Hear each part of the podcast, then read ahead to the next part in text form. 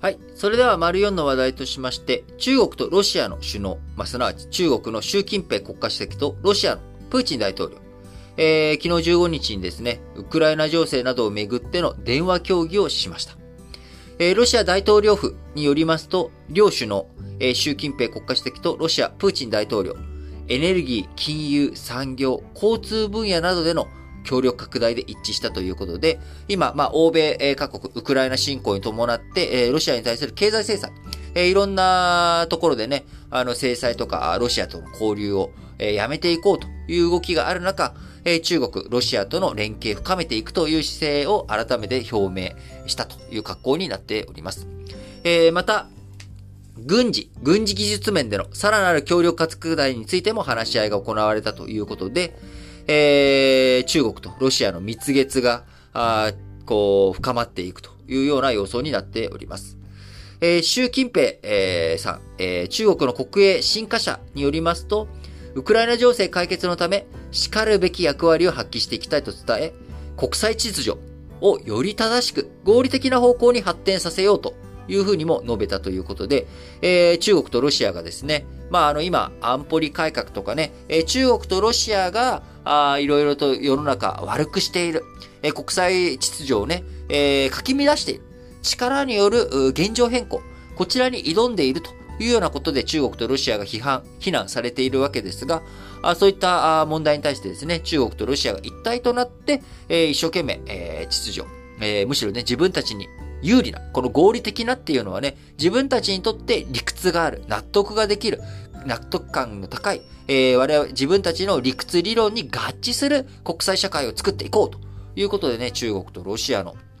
首脳、改めて、えー、まあ、団結というかですね、あのー、中国とロシア、あ一枚岩とまでは言わないですけれども、あのー、欧米先進諸国がウクライナに対する経済制裁しているけれども、えー、中国はそれとは違ったロシアとの関係模索していくよということがね、改めて今回の、え、中国とロシア首脳の電話協議の中で、え、はっきりとしてきたのかなと思います。えー、ロシアのウクライナ侵攻開始直後、2月25日にですね、中国とロシアの首脳、両方、プーチンさんと習近平さん、やり取りしていましたけれども、え2月24日で侵攻して、その翌日に中国とロシアの首脳、会会見というか、一緒にね、話したりとか、やり取りしてたわけですが、今回、そこから、まあ、あ3ヶ月超を経って、え、改めて中国とロシアの首脳電話協議ということで、え、アメリカに対する対抗姿勢、え、改めてね、え、示したという格好になっております。えこういった中国とロシアの動きに対して、北大西洋条約機構、NATO の方はですね、昨日15日に月末に控えている NATO 首脳会議で、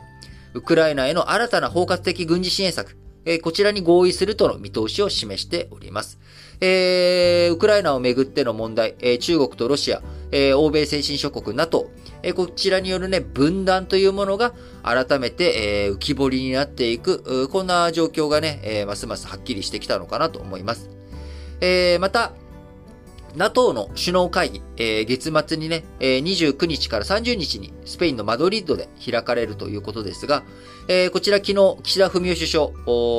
国会がね、閉幕しましたっていうことで、えー、記者会見に臨みましたが、その記者会見の中で、この NATO の首脳会議に、えー、日本の首相として初めて参加するということをね、表明をしました。ロシアによるウクライナ侵攻をきっかけに、アジアでも安全保障の連携が重要になると強調し、欧州とインド太平洋の安全保障は不可分であり、力による一方的な現状変更は世界のどこであれ認められないと訴えられるということで、えー、NATO 首脳会議、えー、NATO 側としてもですね、えー、自分たちだけじゃなくて世界のいろんな首脳を巻き込んで、えー、世界全体の問題としてウクライナ問題とか、あ安全保障について考えようということでね、えー、日本の首相にも来てくれよということで、えー今回、首相、その、招聘、招きに応じて岸田文雄首相、選挙戦中ではあるものの、えー、参加するぜということになり、また、えー、韓国のユン・ソンニョル大統領も出席するということから、日韓首脳会談が開かれるのかどうなのかというところもね、注目されるポイントになっていきます。えー、そして、えー、NATO 絡みでいくともう一つ、あのー、NATO の加盟問題ですね。えー、ヨーロッパの中でも、スウェーデンとフィンランド、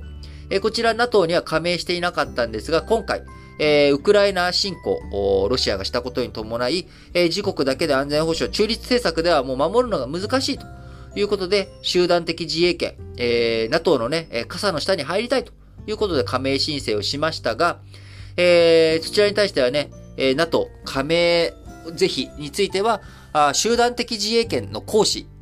の範囲を拡大する。えー、スウェーデンとかフィンランドが攻撃されても、他の国が自分たちが攻撃されたのと同じように命を懸けてね、えー、一緒に防衛していこう、安全保障をやっていこうということになるので、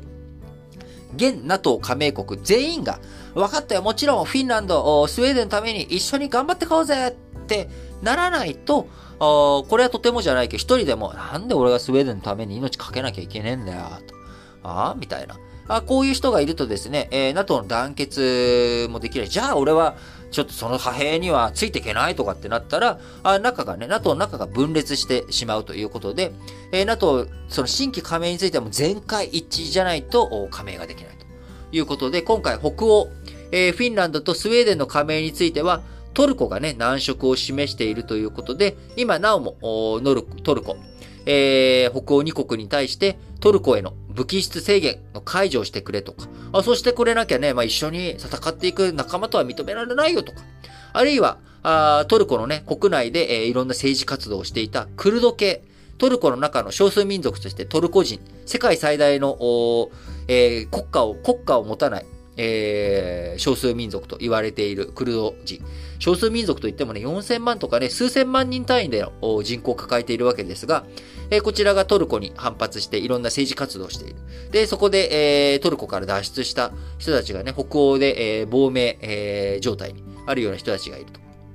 で、こういったクルド系政治活動家、これはトルコにとっては犯罪者だから、これを引き渡せというようなね、要求、33人に対しての要求とか、あるいはクルド系活動家の活動禁止などに向けて、え、法改正、えー、やってくれよと。そうじゃないと、えー、トルコとしてはフィンランドとスウェーデンを仲間として受け入れるなんてできないよと。いうことを言ってるわけなので、まあ、このあたりについての調整、6月29日から30日までのね、えー、首脳会議、NATO 首脳会議までに間に合うのかというところがね、なお今合意に向けて壁となっているという状況です。えー、こういった、えー、欧米先進諸国がね、なかなか一枚岩になりきれていない状況。えー、さっきもね、丸3の中で、え、欧州 ECB の中でも、ユーロ圏の中でも国によって経済にね、差がある。え、イタリア、スペインとか、金利上げるよって言った瞬間に、クワッと急騰する、国債がね、国債の価格が急落する国もあれば、えー、ドイツみたいな国もあったと。いうような状況の中、なかなか一枚岩になりきれない状況の中、中国とロシア首脳電話協議をして、えー、一緒に頑張ってやっていこうねっていうところ。えー、ここにね、やっぱ動きとしてはインドとか北朝鮮とか、あこういったところ、あるいはイランの核問題とかも含めて、えー、世界どういうふうに動いていくのか、改めて日本、えー、今回のね、NATO 首脳会議出席するということですけど、岸田文雄首相が。えー、やっぱり日本にとっても、あの世界の中にいる日本、えー、世界が平和でなければね、日本の経済成長とか我々の安全安心というものは賄えないということになりますので、えー、しっかりとできる手、え手立てを打っていきながら、あ今後の国際社会についてのね、情勢、しっかりとね、え引き続きこの新聞解説ながら聞きでも見ていきたいなと思います。はい。